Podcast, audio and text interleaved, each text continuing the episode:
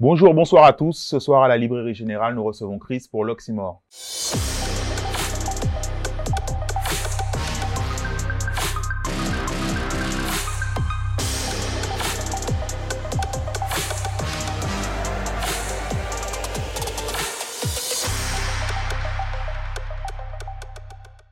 Bonsoir Chris. Salut Chanty. Avant que nous parlions de ton actualité, j'aurais aimé qu'on revienne sur tes débuts Mm. qui n'ont pas été très documentés par rapport à l'époque. Donc tu as euh, aujourd'hui plus de 15 ans de carrière. Ton premier album date, sauf si je dis une bêtise, de 2004. C'est ça. Et j'imagine que tu avais commencé à chanter avant. Mhm. Est-ce que tu peux nous parler de cette période? Comment tu as commencé à chanter? Et qu'est-ce qui t'a amené à la création de ton premier album? Alors, ce qui m'a fait commencer à chanter, c'est euh, bah, c'est la passion de la musique. Je pense que déjà, j'ai baigné dans un environnement très créatif, parce que j'ai grandi à Loricisque, donc euh, à mon époque, c'était Enoklon, c'était beaucoup de graphes, euh, beaucoup de breakdance, enfin, les cultures urbaines à Loricisque, ça a toujours été hyper, euh, hyper bouillonnant là-bas. Donc, en tant que jeune, quand j'avais 12-13 ans, je regardais un petit peu les rappeurs, euh, et, euh, et je baignais dans cet environnement et peut-être un besoin aussi de m'exprimer. Un- Mhm. Simplement un coup de foudre pour, pour la musique, pour l'écriture.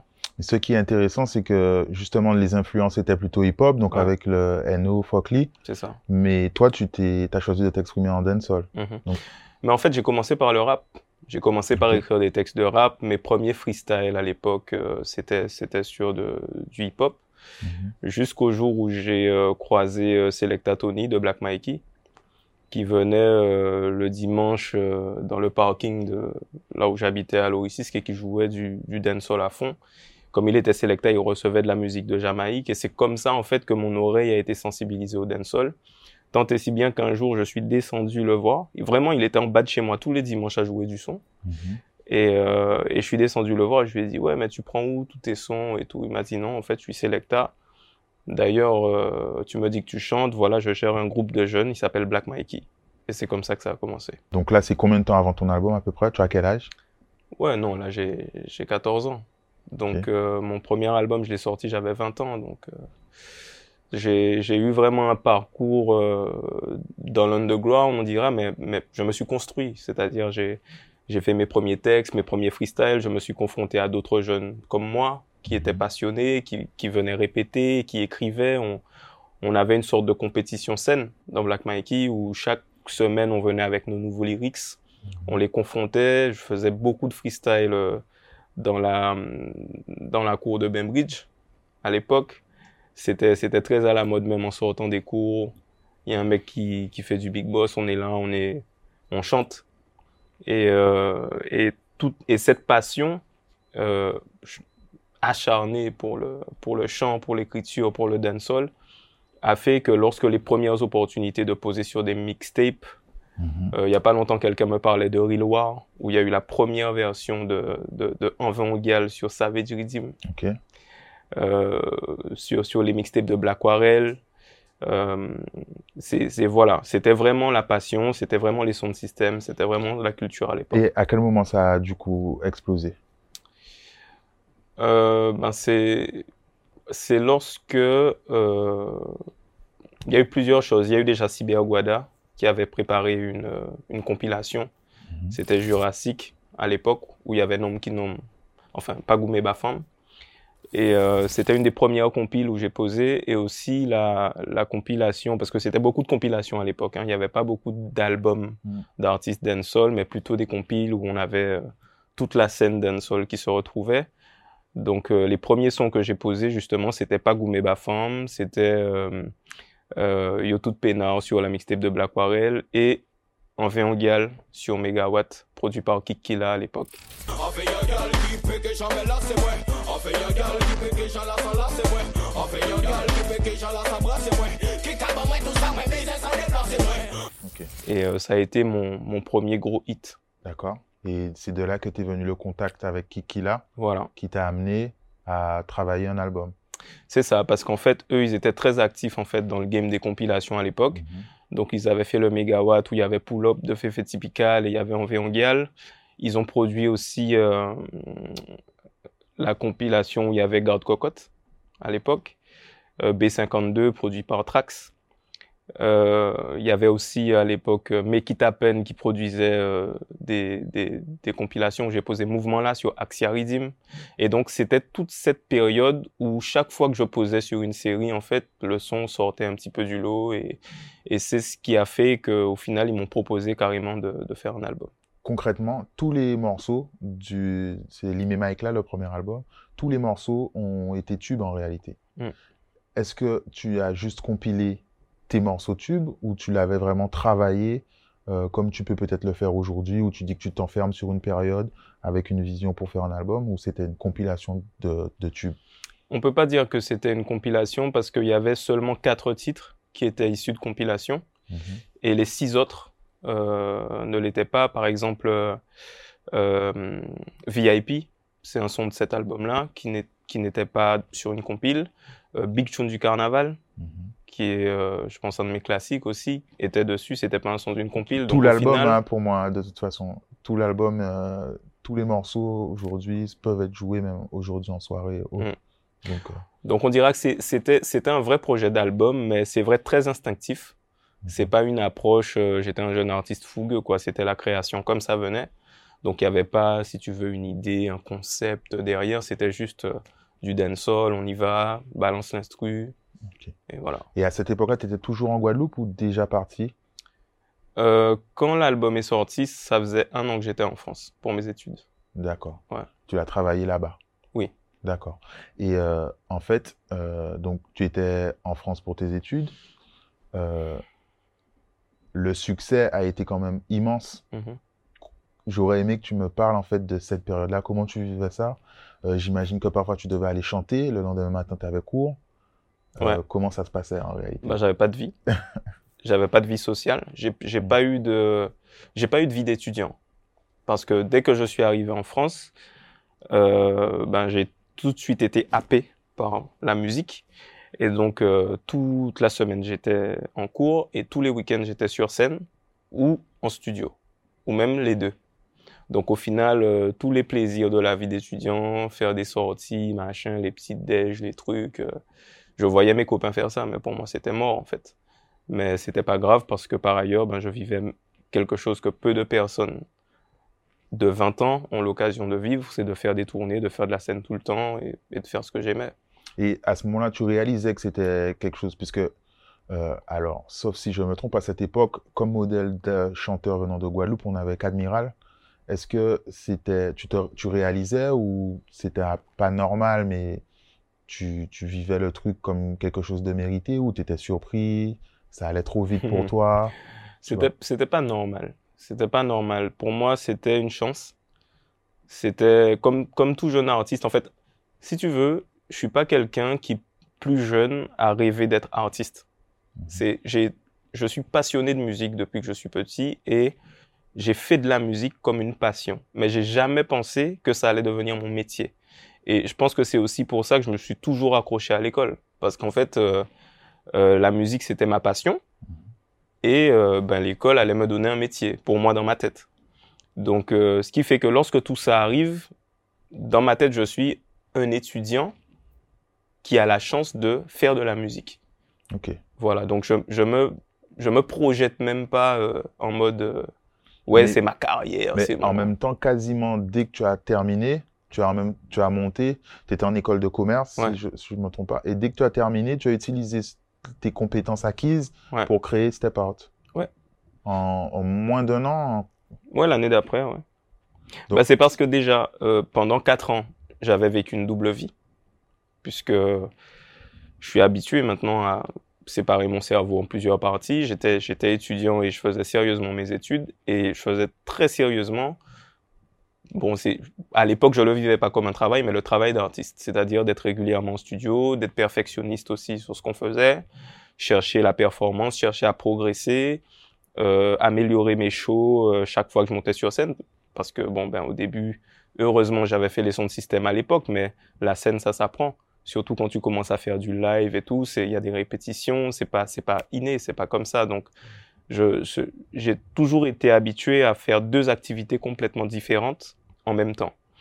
Et donc il y a il y a déjà ça qui m'a permis de penser que je pouvais monter mon label, mais il y a aussi le fait que j'étais très sensibilisé euh, au fait qu'il y, a énorme, il y avait énormément de talent, c'est encore le cas aujourd'hui, énormément de talent aux Antilles et très peu de structure pour les encadrer, Mm. que beaucoup d'artistes étaient livrés à eux-mêmes. Et, euh, et je me suis dit, en terminant mes études, que, que la chance que moi j'ai eue, que j'aurais bien envie de pouvoir contribuer à la donner à d'autres, c'est-à-dire se professionnaliser dans la musique, pouvoir sortir des albums. Et c'est pour ça que j'ai commencé par travailler avec les gens qui étaient proches de moi. Euh, et, euh, et après, bon, Step Out s'est développé, euh, a connu, connaît son histoire de label, mais au départ, c'était, c'était simplement ça. J'aurais aimé revenir donc sur le succès de Limema Éclat. Le succès a été tel que en fait tu as tapé dans l'œil des, des majors. Ouais. Et est-ce que c'est, c'est- tu as été démarché ou c'est toi qui as fait un travail peut-être pour amener ta musique un peu plus loin? Tu, tu voulais un peu plus de moyens ou tu as été contacté directement par rapport à, tes succès, à ton succès tout Ben, simplement? on a été contacté, mais je dirais pas je, parce que moi, à l'époque, j'ai une seule chose en tête, c'est chanter. Pour ce qui concerne la musique, c'est-à-dire je me soucie pas d'histoire, ni de contrat, ni même d'argent. C'était à l'époque, euh, bon, c'était pas ma priorité. Bien sûr, j'allais chanter, on me payait, mais c'était pas pour moi. Euh, j'avais pas de plan de carrière. Mais effectivement, à l'époque, euh, mes producteurs avaient sorti cet album en indépendant et ils avaient fait un très gros score de vente. On avait vendu plus de Mhm. 40 000 albums et à même à l'époque, c'était déjà des scores de major. Donc c'était très rare de voir ça en indépendant. Et du coup, Universal les a, euh, les a approchés. Et il faut voir qu'il y avait une vague. Parce qu'il y avait Co-City, euh, il y avait Admiral qui avait déjà signé chez Universal à l'époque. Euh, il y avait au niveau international Sean, Sean Paul, Paul. qui était en train de tout péter. Donc euh, toutes les majors étaient sensibilisées au mouvement dancehall. Ok. Voilà. Donc ils ont contacté mes producteurs à l'époque. Ils leur ont proposé un contrat qu'ils ne pouvaient pas refuser. Et c'est comme ça que, que j'ai signé chez Universal. Ok. Moi, je me rappelle alors, c'est un peu lointain pour moi et je n'avais pas encore l'œil que je peux avoir aujourd'hui. J'étais moins geek de, de ces cultures, mais je me souviens que j'avais vraiment vu une euh, une différence au niveau de, des clips. On commençait à voir, euh, euh, on reconnaissait Mokobe, euh, Driver et tout dans, dans, dans tes clips. Mhm. Est-ce que c'est c'est ton succès qui t'a amené à ça ou vraiment les moyens des majors euh, qui t'ont permis ça? Peut-être de nouveaux réalisateurs, de... Ben, déjà, c'est les moyens des majors. Mhm. avant tout euh, pour, euh, pour ce qui concerne la qualité des clips, ça c'est sûr. Maintenant, euh, des artistes qui sont déjà au sommet de la France et qui viennent dans tes clips, c'est forcément spontané. C'est-à-dire, il n'y a rien qui peut obliger les gars à venir dans le clip d'un artiste en- de dancehall. Surtout à l'époque, le 113. Mm. Le 113 à l'époque, c'est c'est victoire de la musique et tout ça. Donc, c'est des mecs, en fait, comme AP du 113, c'est un Guadeloupéen. Mhm. Bon, euh, forcément, les autres, c'est des Africains. Il y en a un qui est maghrébin, il y en a un qui est euh, euh, d'Afrique noire, malien. Donc, euh, les mecs, ils sont sensibilisés, ils écoutent du dancehall en vrai. Mm. Ils écoutent du dancehall, ils écoutent du zouk. Le driver, on sait qu'il est passionné. Voilà, et les trucs qui, qui, qui passent en soirée, ils connaissent. Voilà. Et je crois que c'était. Est-ce que c'est Caroline le, le, le premier clip euh, Dangereuse. financé Dangereuse Elle est dangereuse pour moi. Elle est la fin de ma folie. Le début de l'agonie. Tu l'as endurci, j'en suis sûr aujourd'hui. Moi, vraiment, ça m'avait vraiment marqué puisque je regardais du rap français. Et j'ai j'ai- j'ai reconnu un clip de Guadeloupe, en fait, pour moi, euh, avec la qualité des clips de rap français. Mm. Et euh, à l'époque, et aussi, c'était une, une autre époque en termes de budget pour faire des clips. Au- Aujourd'hui, c'est beaucoup plus accessible. Ouais. Et ça m'avait vraiment marqué. Mm. Si on peut revenir à Step Out, euh, le premier artiste signé, ça a été Colonel? Monsieur Sadik. Effectivement, plus je m'en rappelle. Il y avait eu l'annonce de la formation création de Step Out à la fin de son concert à la Seine-Bastille. Exactement, d'ailleurs. C'est moi qui, qui l'avais organisé, ce concert. Mhm. Et, euh, et ouais, ben, en fait, cette histoire, elle est, elle est marrante parce que à l'époque, Sadik, il produit son premier album lui-même. Mhm. L'album où il y a euh, Ansel Coup. Et euh, ben, il fait ça avec ses moyens et il m'invite sur le son En chair et en os.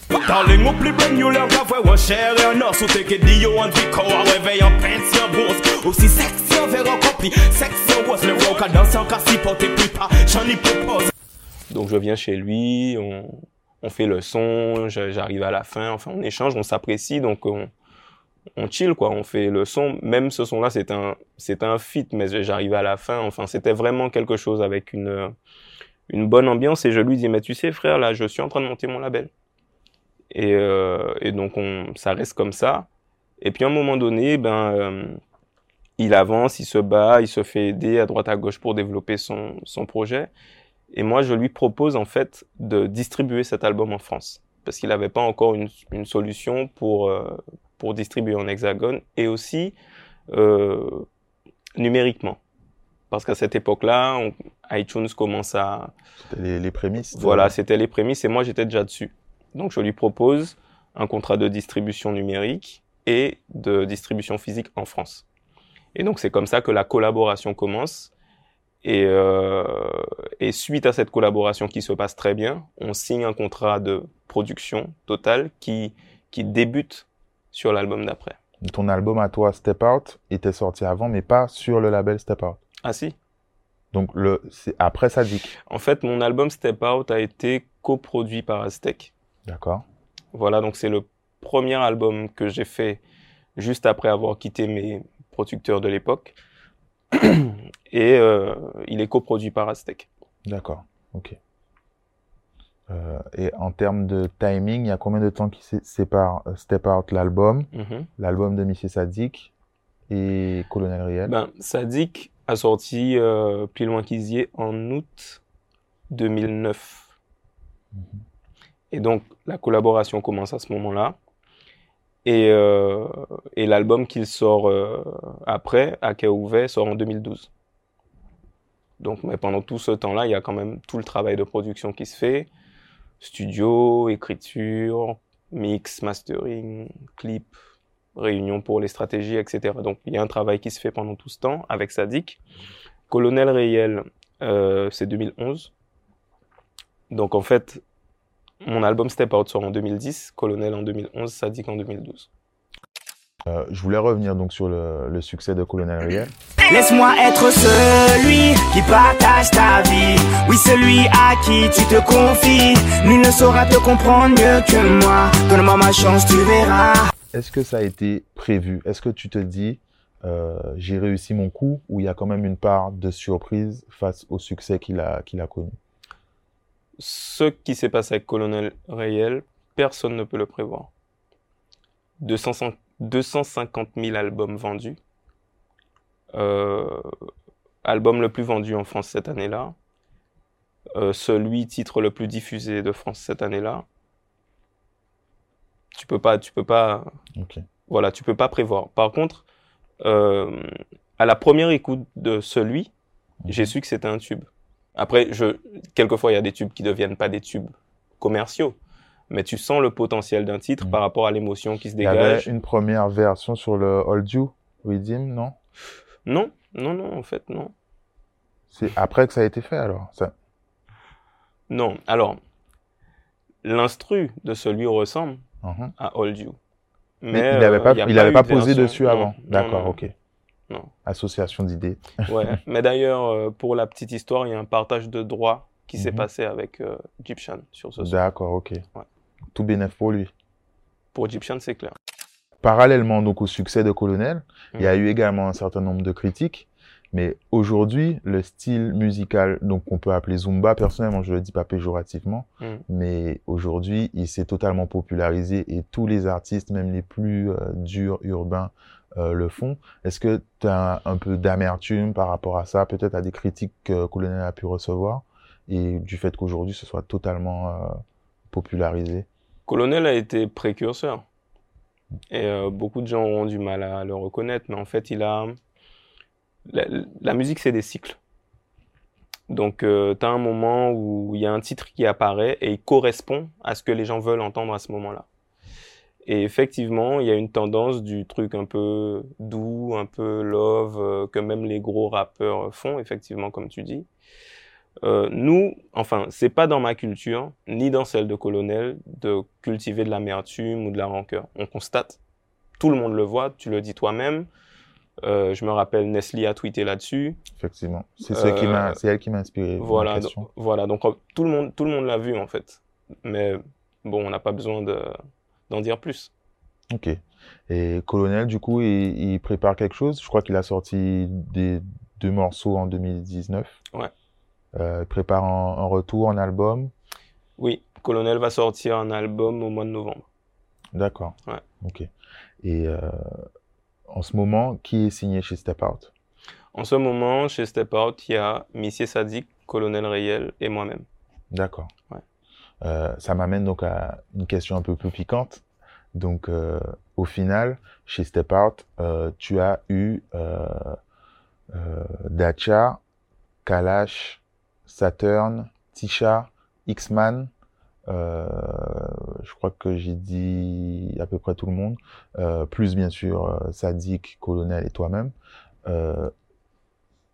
Comment tu expliques que tu sois pas devenu le, le plus gros label, que tout le monde ne soit pas resté et que tu n'aies pas explosé comme tu aurais pu le faire. Alors, c'est très euh, facile de faire les matchs après coup et de Mhm. dire des choses avec des si. Euh, donc, je vais pas m'aventurer là-dedans. Je pense que, bon, effectivement, il y a, y a une histoire, le label a une histoire.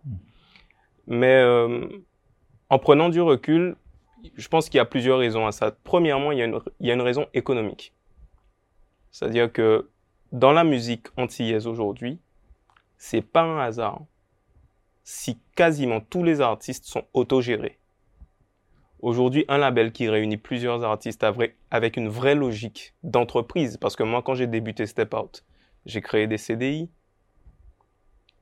Au niveau de tout ce qui est intermittence, etc., euh, édition, enfin, tout ce qui est euh, juridique, j'ai eu à cœur d'être carré là-dessus.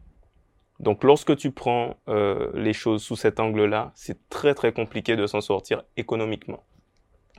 Et ce, ce, cet aspect économique, il explique plusieurs choses. Il explique déjà le fait que certains artistes n'ont pas euh, ont, eu le sentiment de ne pas avoir ce qu'ils espéraient de Step Out. Parce que déjà, économiquement, ils se faisaient une fausse idée. C'est-à-dire que ils se disent, bon, Step Out a fait colonel, on a fait ça, il y a des sous, ça va péter, je vais avoir le gros clip, je vais avoir le dernier truc, etc. Et, euh, bien entendu, ce n'était pas possible de satisfaire toutes les envies. Bon, après, euh, il y a aussi euh, un aspect, alors je vais prendre déjà de mon côté, il y a eu un aspect de management. Parce que, bon, sous-entendu, il y a eu, il y a eu des contrats qui n'ont pas été renouvelés, où il n'y a pas forcément eu de conflit. Il y a eu des départs aussi, bien sûr, conflictuels. Mais ça, c'est dans toute aventure humaine. Et, euh, et en fait, euh, je pense que certains conflits, c'est vrai, auraient pu être évités si j'étais un peu plus staffé. En termes de staff, si j'avais un staff plus, plus conséquent. C'est-à-dire que tous les artistes, je gérais une dizaine d'artistes et tout le monde était en direct avec moi. Donc, humainement, c'était juste ingérable. Peut-être que j'ai été un petit peu trop ambitieux sur des signatures à l'appel. Et c'est vrai que dans l'ensemble, je pense que j'ai signé de bons, de bons artistes, des gens qui avaient tous du talent, du potentiel. Mais après, à gérer tout seul, euh, voilà, c'était juste impossible. Donc, il m'aurait fallu avoir un directeur, un gérant, pour gérer euh, ben, le quotidien des artistes, parce que je pouvais pas répondre à tout le monde en temps voulu. Et tout le monde a des exigences, tout le monde a mis ses rêves entre mes mains, donc euh, tout le monde attend des choses. Tout le monde ne comprend pas tout aussi, parce que tu, tu n'es pas sans savoir que euh, le métier de la musique, juridiquement, juridiquement c'est compliqué, pour comprendre les contrats et tout. Mhm. Malheureusement, les artistes ont souvent l'impression qu'on les vole ou qu'on leur cache des choses, et souvent c'est pas vrai, puisqu'en réalité, ça coûte extrêmement cher de produire. Et c'est aussi pour ça que ça marche beaucoup mieux de produire des artistes qui ont déjà fait des choses d'eux-mêmes. Ce qui est par exemple le cas de Sadik.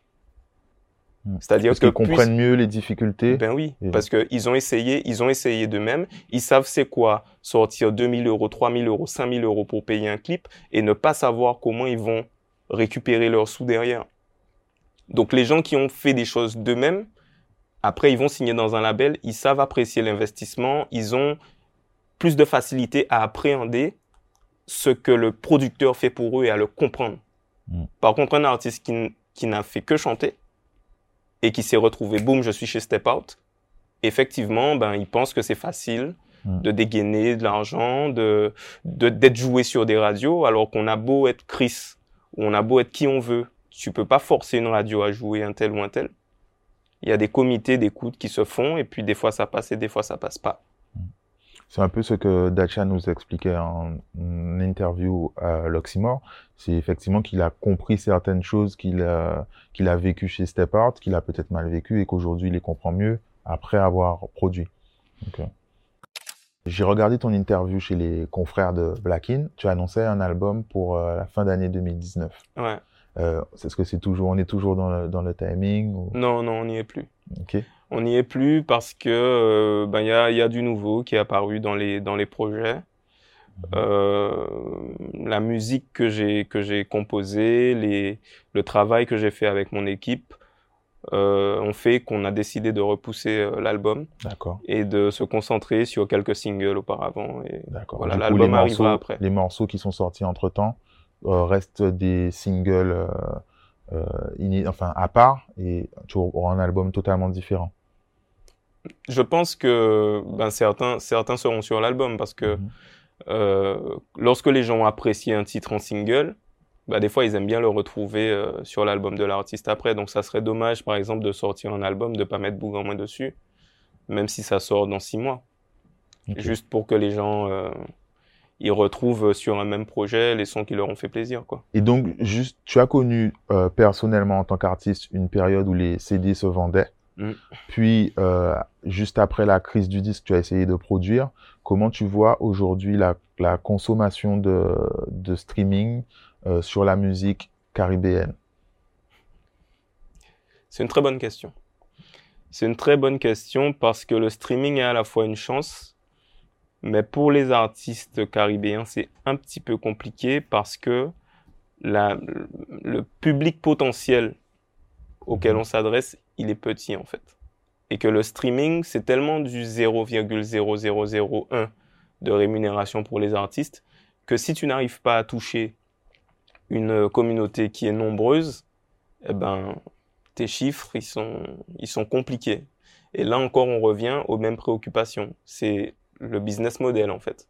C'est-à-dire, lorsque tu as misé sur un projet artistique, sur un Mhm. single, sur un album, sur un clip, comment derrière tu, tu gagnes ta vie? Et, et, là, et là, même avec le streaming, on se retrouve dans la même problématique Mhm. pour les artistes antillais. Mais du coup, euh, c'est c'est un peu dramatique ce qui se passe. Donc, quel est le mode de consommation qui conviendrait euh, aux Antilles? Puisque les CD ne se vendent plus. Il y a, moi perso, j'ai pas de lecteur CD par exemple. Et euh, quelle est la solution? Est-ce que tu as une idée, une perspective? Ben déjà, euh, les artistes vivent de la scène, Mhm. avant tout. Euh, donc, c'est ça la solution. Et aujourd'hui, concrètement, le, le modèle de production à l'ancienne, c'est-à-dire que tu signes un artiste et puis tu investis, tu payes tout, tu règles tout et tu te rémunères sur les ventes ou le streaming, c'est fini. Les gens qui gèrent les artistes aujourd'hui, ils sont obligés de se positionner sur le booking, sur les dates, sur les prestations, parce que c'est quasiment le seul endroit où il y a de l'argent qui rentre. Et ça, c'est ta solution chez Step Art ou c'est quelque chose qui est vraiment global à toutes les majors Alors, je suis en train de chercher, si tu veux, de travailler Mhm. sur une nouvelle solution pour Step Out. Alors, c'est un peu une exclusivité que je te, que je te révèle dans cette Très bien, interview. on apprécie. En fait, je, je, malgré ce que j'ai vécu, parce que j'ai eu des déceptions aussi, des déceptions humaines, des déceptions financières, des déceptions par rapport à la prod, parce que j'y allais avec, euh, avec bienveillance, quoi, avec euh, le cœur, avec les couilles, avec tout. J'ai été déçu, mais je peux pas m'empêcher d'être là en Guadeloupe et de voir cette énergie de voir des jeunes Mhm. artistes qui arrivent, qui sont forts, qui sont, qui sont débrouillards, qui sont talentueux, Et je sais que j'ai envie d'apporter ma part de structure à tout ça. Pour moi, c'est comme si, vu mon expérience et ce que je sais et ce que je sais faire, si je ne faisais aucun travail pour structurer, parce que je suis fâché de ce qui m'est arrivé, donc j'arrête complètement de bosser avec les artistes, j'ai été tenté. Mais je, ne peux pas faire ça. Pour moi, ça serait comme si c'était une trahison. Donc en fait, depuis quelque temps, j'ai pris du recul et je suis en train de réfléchir à un nouveau modèle pour Step Out. C'est-à-dire, je réfléchis à, euh, ok, qu'est-ce que, de quoi un artiste antillais caribéen a besoin en 2020 Je suis en train de travailler sur ça. Mais, comme je sais par expérience aussi que c'est très compliqué euh, d'être à la fois sur ma propre musique, puisqu'il y a eu cet enjeu-là aussi, d'être sur ma propre musique et en même temps de s'occuper des autres, j'ai décidé que cette année, j'allais me consacrer un peu plus à ma musique et c'est pour ça que j'ai arrêté de signer des gens, que j'ai continué bien sûr parce que j'étais déjà engagé avec Sadik, parce que Colonel aussi c'est la famille, donc euh, je continue avec eux, mais ça me demande pas énormément de temps par rapport à ce que je faisais avant c'était pour libérer du temps pour faire ma propre musique. Et aujourd'hui, je suis beaucoup plus à l'aise pour travailler sur ce que j'ai mhm. sorti tous ces derniers temps. Et je pense que même sur les résultats, sur la vibe, ça se ressent. D'accord. Et, euh, c'était une de mes questions en fait, justement. C'était est-ce que tu penses que le fait d'avoir été artiste en même temps que producteur euh, t'avait freiné ou te freinait et tu as un peu répondu du coup? Ben carrément, parce mhm. que c'est pas compliqué. Hein. Si tu fais plusieurs choses en même temps, euh, c'est plus difficile d'être efficace que quand tu te concentres sur une tâche. C'est évident. Donc après moi, comme je te dis, j'ai toujours été habitué à séparer mon cerveau. Je l'ai fait, je l'ai fait depuis depuis toujours. Donc euh, je pense qu'en tant que producteur, j'ai pas fait que des mauvaises choses non plus, parce que j'ai quand même des résultats. Quand je vois aujourd'hui le parcours de Sadik, on travaille ensemble depuis 2009, ça fait 10 ans. Et je pense que ce succès, il le doit euh, bien sûr à son talent immense, mais aussi aux gens autour de lui puisqu'un artiste, même talentueux, sans structure, ça va nulle part. Et, euh, et pareil pour, pour ce qu'on a fait. C'est-à-dire que même si j'ai réussi à avoir des résultats euh, sur la prod et à faire ma musique, je pense que si j'étais concentré sur une de ces tâches, que j'aurais fait mieux. Pour moi en tant qu'artiste aussi, parce que le fait de m'être mis aussi derrière des artistes, ça m'a fait prendre un peu de recul aussi par rapport à ma carrière d'artiste, puisque j'étais plus sous les projecteurs, j'étais dans l'ombre. J'étais dans l'ombre en train de gérer euh, du juridique, en train de gérer ma société, en train de coacher des artistes en studio, en train de parler de stratégie, gérer des clips pour les autres, etc. Donc pendant tout ce temps-là, bah, je suis pas en train de faire du limé Mike là, quoi. Donc euh, forcément, on m'a moins vu, on m'a moins entendu, euh, même peut-être ce que j'ai sorti était moins bon que d'habitude, et, et, avec le recul, je l'ai vu. Donc c'est aussi pour ça que que, que là, bah, j'ai décidé de prendre un temps pour moi euh, là, euh, je, je, veux faire de la musique, je veux m'amuser. Et euh, quand j'aurai sorti cet album qui arrive, à ce moment-là, je pense que j'aurai des annonces à faire sur le nouveau Step Out, le Step Out 4.0. Ok. Ben, on attend ça avec impatience. Mm. J'aimerais revenir sur tes derniers morceaux. Alors, il y a quelque chose qui peut-être pour moi qui suis un peu plus âgé, euh, qui a été très lourd, c'est la collaboration avec Admiral.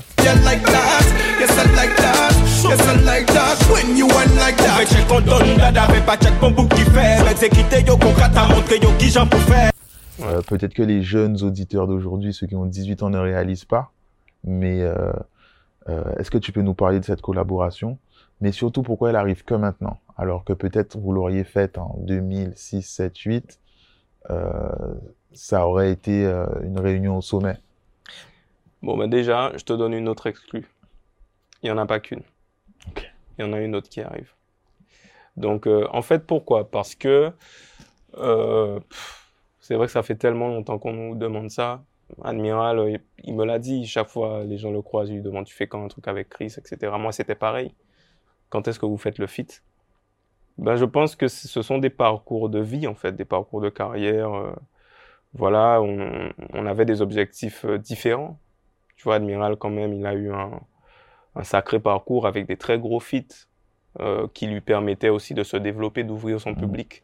que ce soit avec Diams, avec Kerry James. Donc il avait, il poursuivait quelque chose qui peut-être à ce moment-là ne correspondait pas à, à cette collaboration-là. Et moi pareil, puisque j'avais mes propres tournées, mais ce que je faisais en tant qu'artiste. Ensuite, euh, quand je suis arrivé à un certain stade, j'ai décidé de monter mon label. Donc on était sur des préoccupations qui étaient différentes. Et puis peut-être que c'est que maintenant que tous les deux on est prêts pour ça, quoi. Et vous avez eu les retours euh, escomptés du coup euh, sur la sur cette collaboration? Les, Le public était satisfait? Oh, les retours escomptés. On n'a pas vraiment fait de plan sur la comète. Honnêtement, c'est tellement, euh, ça fait tellement longtemps qu'on devait faire ce truc qu'on l'a fait vraiment dans une vibe pff, comme quand on avait 15 ans en fait. Parce qu'il faut savoir que lui et moi on se connaît depuis long time. J'allais chez lui faire des freestyles avec son frère Jerry. Enfin, c'était cette spontanéité. On s'est amusé aujourd'hui, pas trop loin des 40 ans, à s'amuser, à prendre du plaisir à faire de la musique. Il m'a envoyé l'instru, on a, on a kiffé, j'ai fait pareil en fait. Il m'a invité sur son projet et moi je l'ai invité sur mon projet. Troisième exclusivité. On a... Voilà, bah, c'est ça en fait les deux collabs. Il y a, y son projet qui est Boss Lady et où j'ai posé mon couplet et lui il a, il a posé un très méchant couplet sur le son où je l'ai invité. Donc euh, c'était plus dans, dans l'amusement. Donc au final on peut-être à, à tort, hein, on n'a pas fait de vrai plan marketing de ouf euh, sur cette collab, alors que, voilà, effectivement, il y avait des gens qui attendaient. Peut-être qu'on aurait dû événementialiser le truc encore plus, Peut-être. ouais. mais on l'a fait vraiment à la vibe. Ok. Ouais.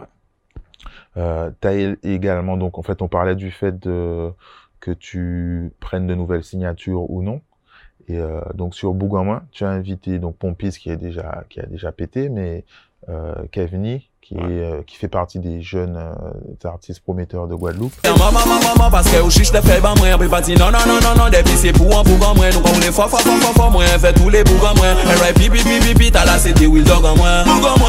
Et euh, donc comment ça s'est passé euh, Est-ce que tu as eu envie de collaborer, mais en même temps sans signer? Est-ce que tu l'appréciais son talent, donc tu l'as invité C'est juste ça pour la vibe? C'est marrant parce que quand les autres artistes font des feats, on pose pas la question de la signation. ah mais oui, mais C'est juste des featuring d'artistes en fait. mais toi tu as signé, c'est pour ça. On est c'est c'est logique comme question. C'est logique, mais euh, oui, bon, ça peut être logique, mais en fait, c'était une invitation d'artiste à artiste. Ok. Voilà, parce que simplement, le gars, je le trouve talentueux. J'aime ce qu'il fait.